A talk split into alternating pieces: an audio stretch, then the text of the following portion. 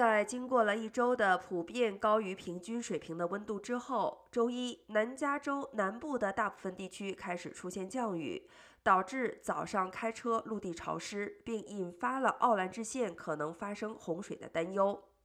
奥兰治县目前已经对 Silverado、m o j a s k a 和威廉姆斯峡谷发出了强制疏散令。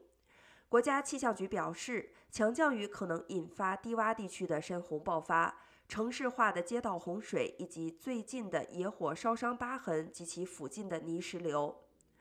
预计山洪爆发的监视将持续到周一深夜，降雨将持续到周二和周三晚些时候。周五和周六天气会再次回暖。